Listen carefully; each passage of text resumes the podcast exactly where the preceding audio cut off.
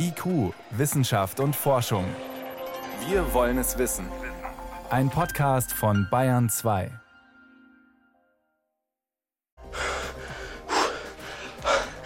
Ja, ja, der Sport.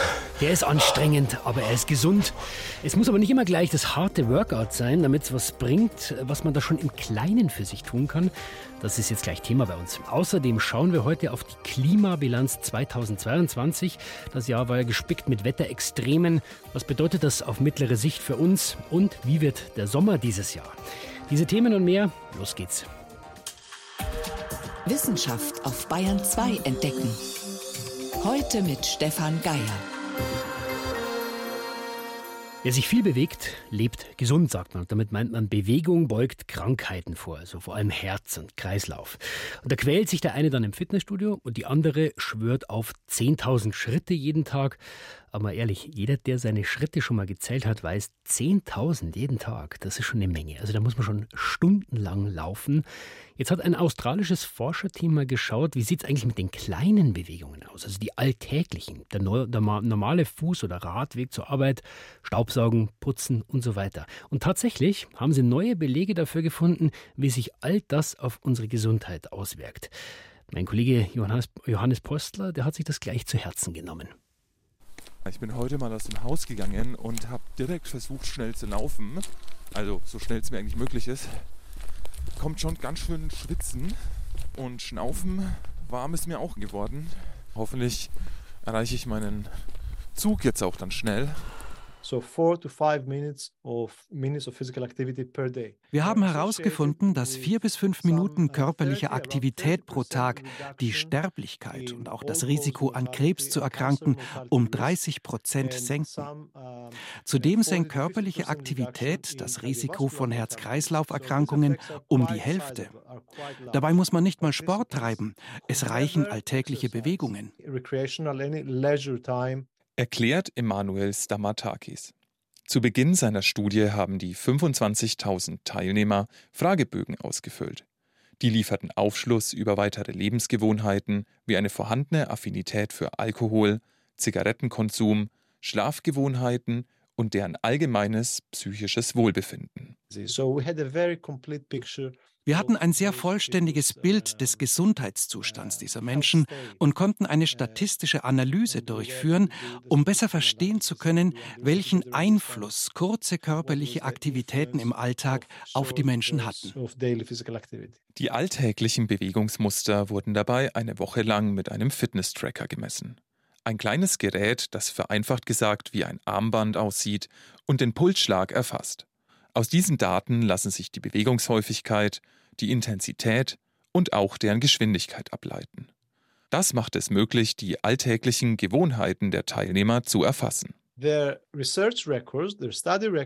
Durch die Tracker hatten wir sehr detaillierte Informationen über das körperliche Aktivitätsmuster. Die Teilnehmer machen in ihrer Freizeit für gewöhnlich keinen Sport, gehen nicht schwimmen oder ins Fitnessstudio.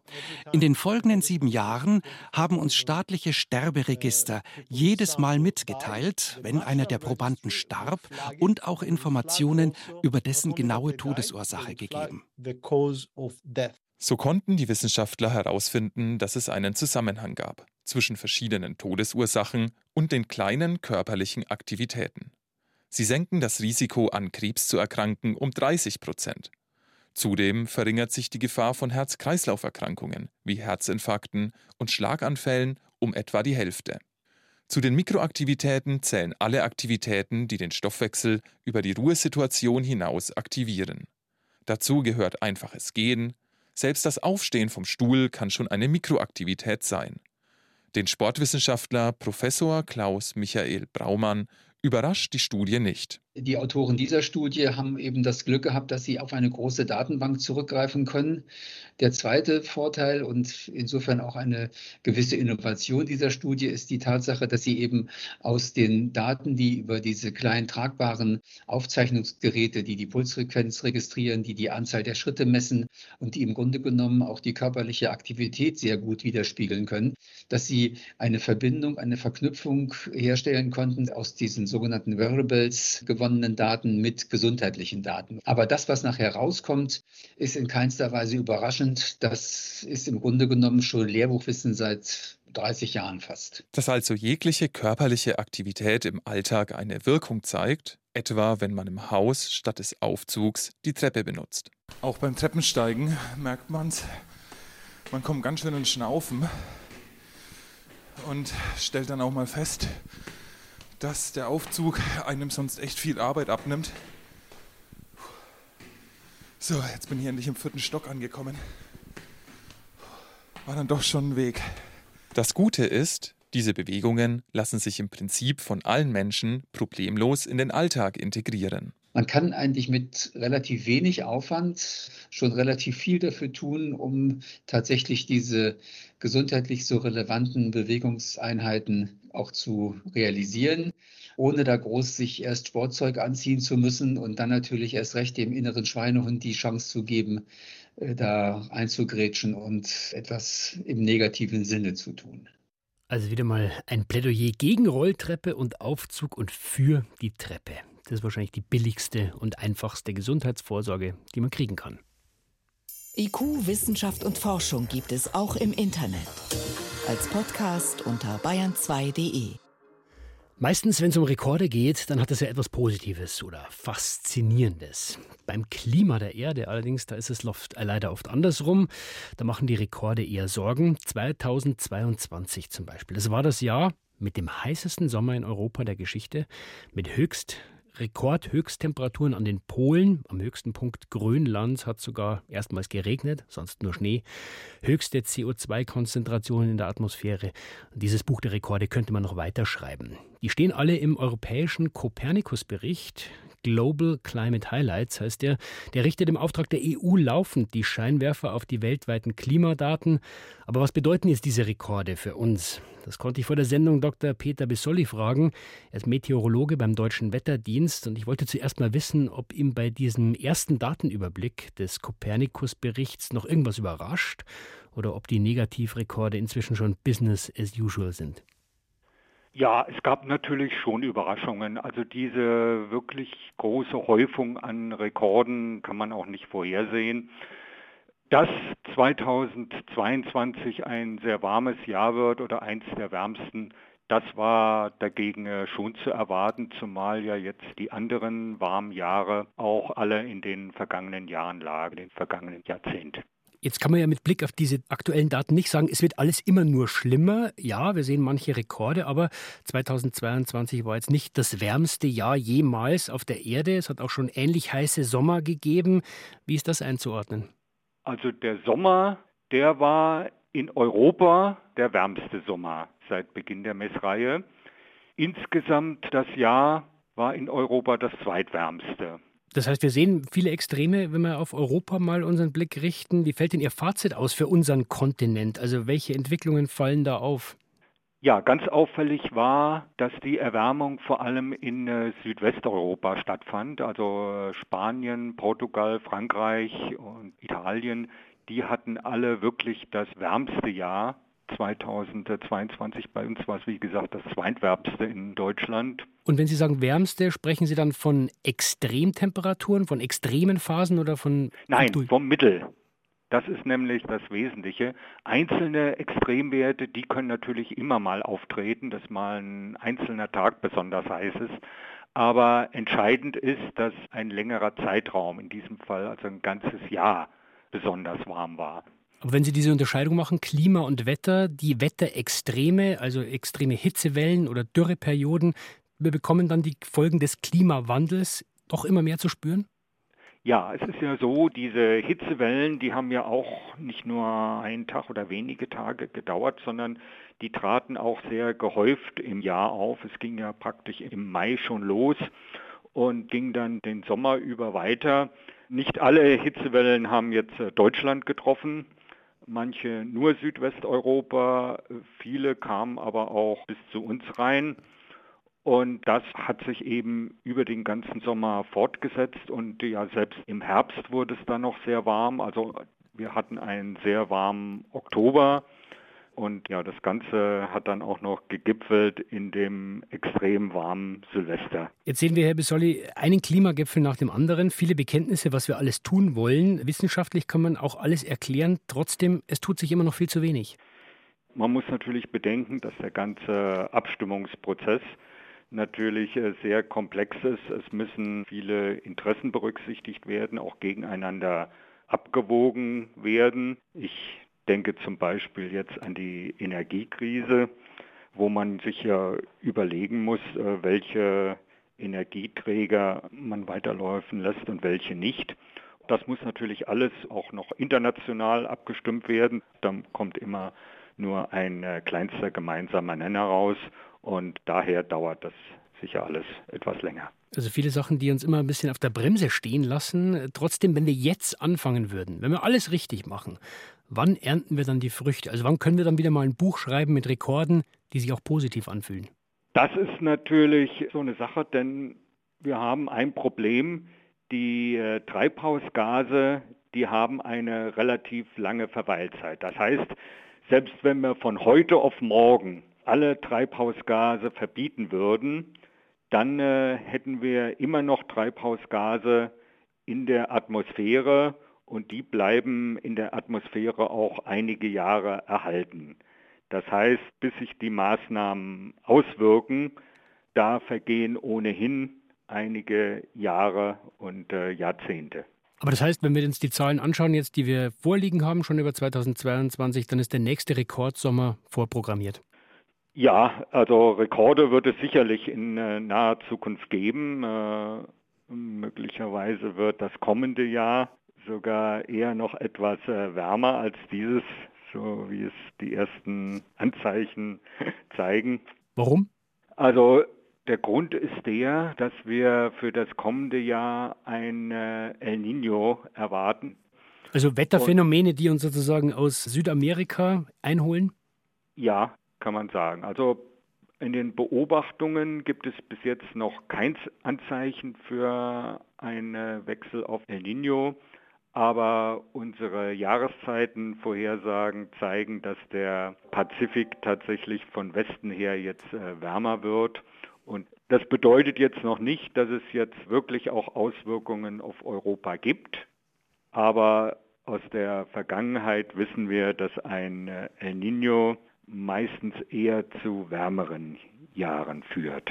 Die ersten Klimadaten aus 2022 liegen vor. Sie zeigen, wie viele Negativrekorde, unter anderem der heißeste Sommer in Europa, es gegeben hat. Was die Daten mittel- und langfristig bedeuten, das hat Peter Bissolli eingeordnet. Er ist Meteorologe beim Deutschen Wetterdienst. Herr Bissolli, danke Ihnen für das Gespräch. Ich danke auch. Schönen Tag. Bayern 2. Wissenschaft schnell erzählt. Das macht heute Anna Dannecker. Anna ist schon im Studio. Los geht's mit Science Fiction, die aber irgendwie Wirklichkeit wird. Wissenschaftler haben nämlich zum ersten Mal Cyborg-Zellen hergestellt. Als Cyborgs werden ja so Mischwesen zwischen Biologie und Technik-Maschine bezeichnet, gern also auch mal in Filmen. Terminator, in klein dann aber. Mhm. Und jetzt ist es gelungen, wirklich funktionierende Zellen zu bauen, die sowohl als äh, aus natürlichem als auch synthetischem Material bestehen. Es wurde wirklich kleinste Kunststoffpartikelchen in lebende Bakterien integriert. Und was können die dann besser? Das ist dann wirklich ein Best-of Biologie trifft Technik. Äh, natürliche Zellen sind nämlich super komplex und können sich gut selbst vermehren, sind aber dann auch nicht so gut steuerbar. Die können sich verändern, weiterentwickeln etc. Machen, was sie wollen, ja. Mhm. Genau, und die synthetischen Zellen kann man aber gar nicht so komplex bauen, wie die natürlichen sind. Dafür kann man sie aber besser steuern, kontrollieren, fast schon programmieren. Und was macht man damit mit diesen Mini-Cyborgs? Das hat wirklich Potenzial für Therapien von Krankheiten. Die haben nämlich auch gezeigt, die Wissenschaftler, dass diese kleinen Cyborg-Zellen in Krebszellen eindringen können und hoffentlich irgendwann diese Krebszellen dann auch auffressen können. Mhm. Dann geht es jetzt noch um Proteste. Eine Studie hat sich nämlich angeschaut, wie sich das Besetzen von öffentlichen Räumen und Plätzen auf die Akzeptanz der politischen Forderungen auswirkt, nämlich auf die, die da drumherum wohnen das um die Proteste. Haben wir ein Beispiel vor Augen, Lützerath heute, ja. Die Soziologen haben sich das nicht in Lützerath angeschaut, sondern für Hongkong analysiert, für das Occupy Central Movement. Das ist die Pro-Demokratie-Bewegung dort, also schon vor ein paar Jahren, und haben festgestellt, je näher Menschen an dem Ort der Besetzung dran wohnen, desto mehr Verständnis und Akzeptanz hatten sie für die Anliegen der Aktivistinnen und Aktivisten. Aber ist es nicht auch naheliegend? Also wenn man nah dran ist, dann ist man selber betroffen, man kriegt mehr mit? Ja, also wenn man von großen Besetzungen ausgeht, dann, wenn es jetzt nicht ganz abgelegen ist, dann sollten Besetzungen, Proteste ja wirklich auch aktiv stören, mhm. eigentlich oft, was wir jetzt auch äh, der letzten Zeit öfter miterlebt haben. Und das könnte eben auch dazu führen, dass es Ablehnung gibt für diese Proteste. Und für Hongkong war das dann für die, die nahe dran wohnen, eben nicht der Fall. Die Menschen haben sogar ihre Einstellung verändert über die längere Zeit und auch langfristig blieb es so. Diese Einstellungsänderung hat sich noch Monate danach in lokalen Wahlergebnissen wirklich wiedergespiegelt. Mhm. Und als letzte Meldung für heute auf dem Mars, eigentlich eine karge Angelegenheit. Ziemlich langweiliger. Wurde aber etwas sehr, sehr Wertvolles gefunden. Edelsteine, mhm. Opale. Die Opale werden bei uns auf der Erde gern als Schmuck verwendet. Das sind so kleine Steine und die können auch wirklich, wenn sie so klein sind, auch schon mehrere hundert Euro kosten. Die sehen so richtig schön bunt aus und die waren auch in der Antike schon wertvoll und beliebt. Und die liegen da so rum am Mars. Der NASA-Rover Curiosity hat die in Kratern auf dem Mars gefunden. Curiosity, ja, der, der, ist ja schon zehn Jahre, ist ja, der tuckert der schon rum. Und jetzt wurden eben die Daten von dem Curiosity Rover ausgewertet und ähm, man hat eben diese Opale gefunden. Und das Inter Interessante daran ist, die Opale sind wasserhaltig. Bis zu 20 Prozent Wasser können die enthalten. So für Mars-Astronauten oder potenzielle Kol Kolonien eine wichtige Info. Also nur weil man als Rover zehn Jahre alt ist, heißt noch nicht, dass man nichts mehr drauf hat. Vielen Dank, Anna Dannecker, für die Kurzmeldungen.